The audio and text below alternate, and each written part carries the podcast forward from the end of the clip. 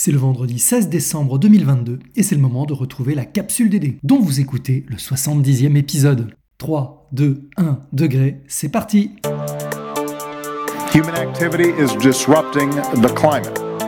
It came out looking like a donut. que même dans les pays les plus riches, euh, on n'est pas prêt au climat d'aujourd'hui et sa variabilité.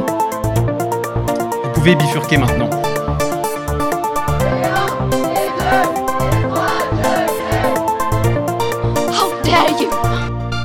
No country in the world can yet say they have achieved gender equality. La capsule.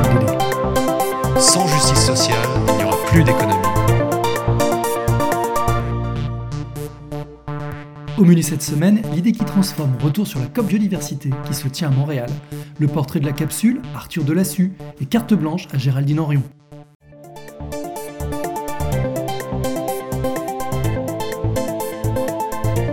L'idée qui transforme.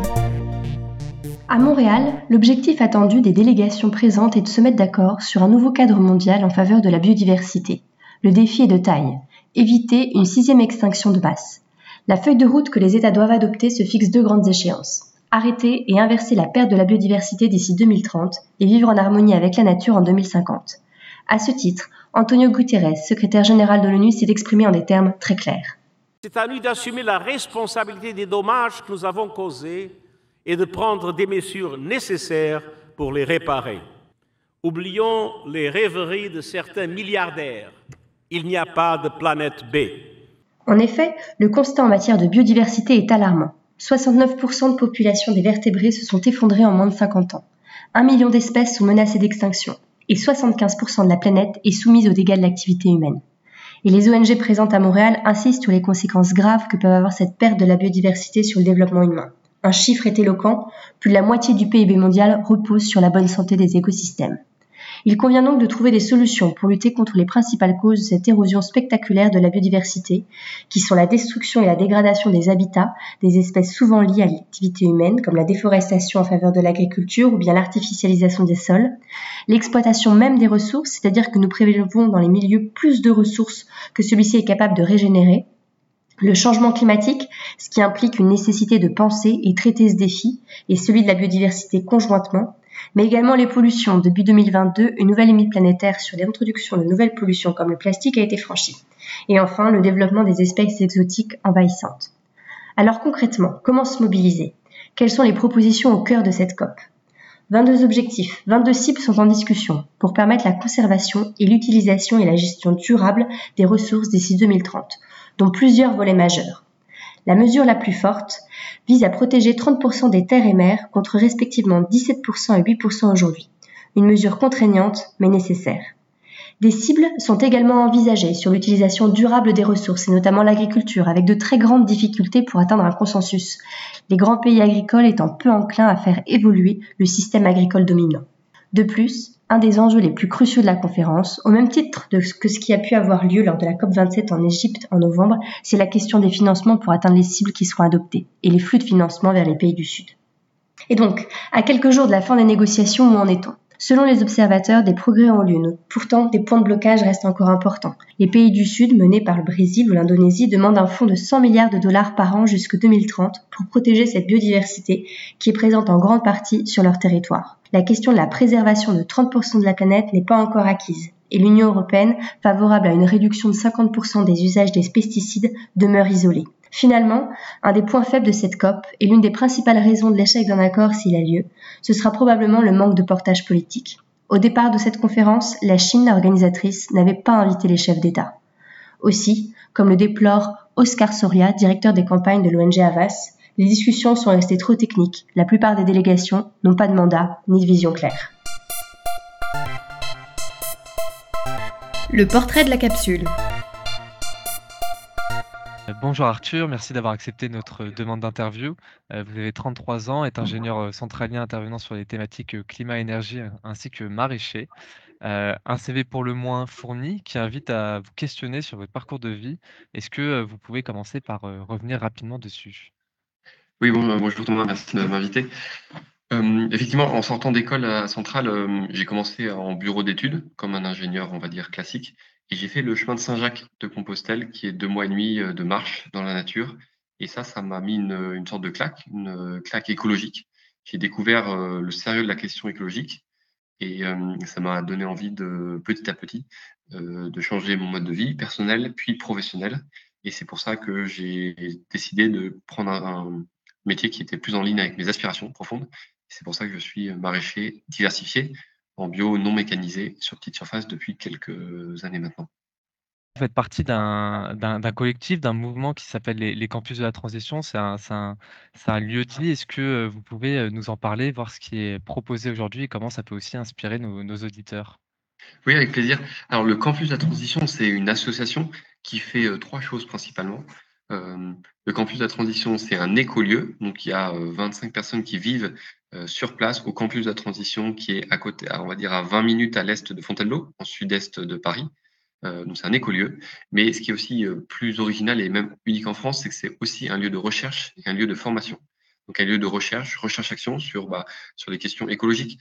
Euh, par exemple, le samedi prochain, on a une journée de rencontre sur la mobilité durable, comment on fait pour se, déplacer en France avec moins de CO2, moins de pétrole, par exemple.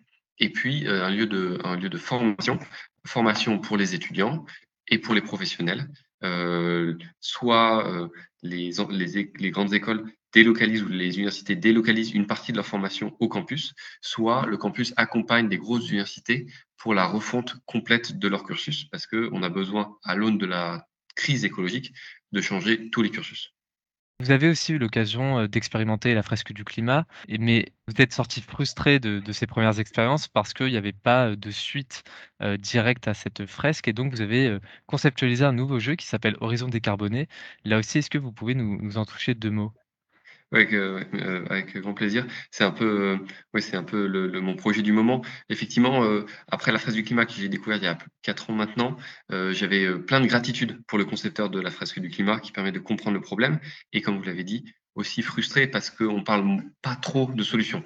et donc, je me suis dit, est-ce qu'on pourrait pas créer un jeu qui permette d'aborder ces solutions?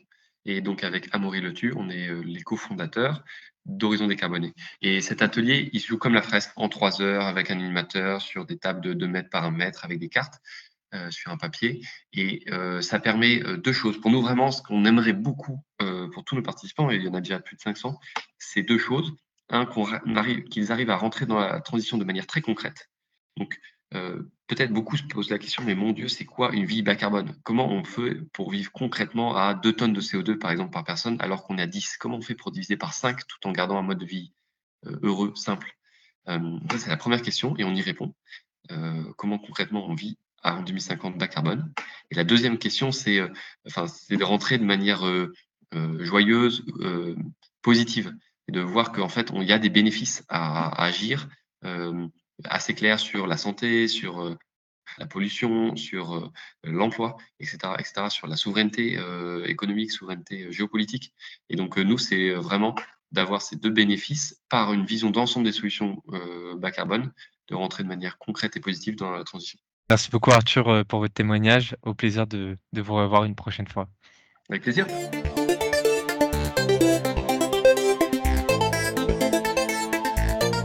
La carte blanche. Cette semaine, nous laissons la carte blanche à Géraldine Henrion. Bonjour, je suis Géraldine Henrion, ingénieure en agriculture d'Unilassal Campus de Rouen. J'ai été diplômée en 2004 et je travaille aujourd'hui pour Interbev, l'interprofession du bétail et de la viande, à Paris. Pendant cette minute trente, je vais vous parler de Planète Urgence, du congé et de la mission de solidarité, et enfin de la mission que j'ai fait cet été au Togo. Tout d'abord, rapidement, Planète Urgence, c'est quoi? C'est une ONG qui œuvre à travers le monde à renforcer les compétences des femmes et des hommes sur le développement durable. Pour cela, elle s'appuie de relais locaux, qui sont des ONG locales, qui, elles, œuvrent à la préservation de l'environnement, à la biodiversité, bref, à faire grandir leur communauté locale sur le développement durable. Pour cela, Planète Urgence, entre autres, a créé deux statuts. Le premier, qui est le congé de solidarité, et le deuxième, qui est la mission de solidarité. Ces deux statuts s'adressent aux salariés, et c'est là tout leur intérêt. C'est que ce sont deux statuts qui permettent aux salariés pendant leur congé d'aller se rendre utile.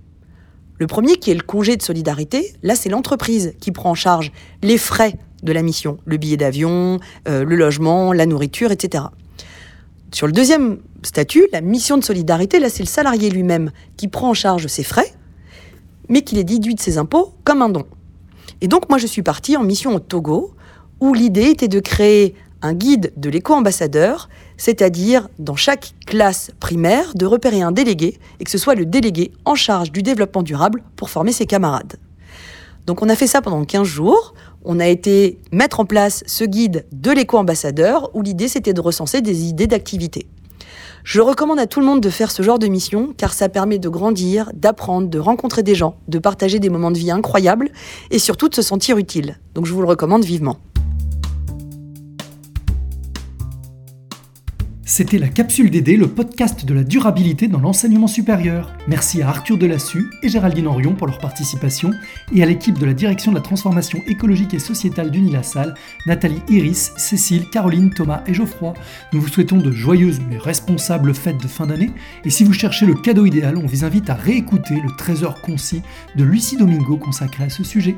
On se retrouve en janvier 2023 et d'ici là, vous pouvez méditer cette pensée attribuée à Théodore Monod, le peu qu'on peut faire, le très peu qu'on peut faire, il faut le faire.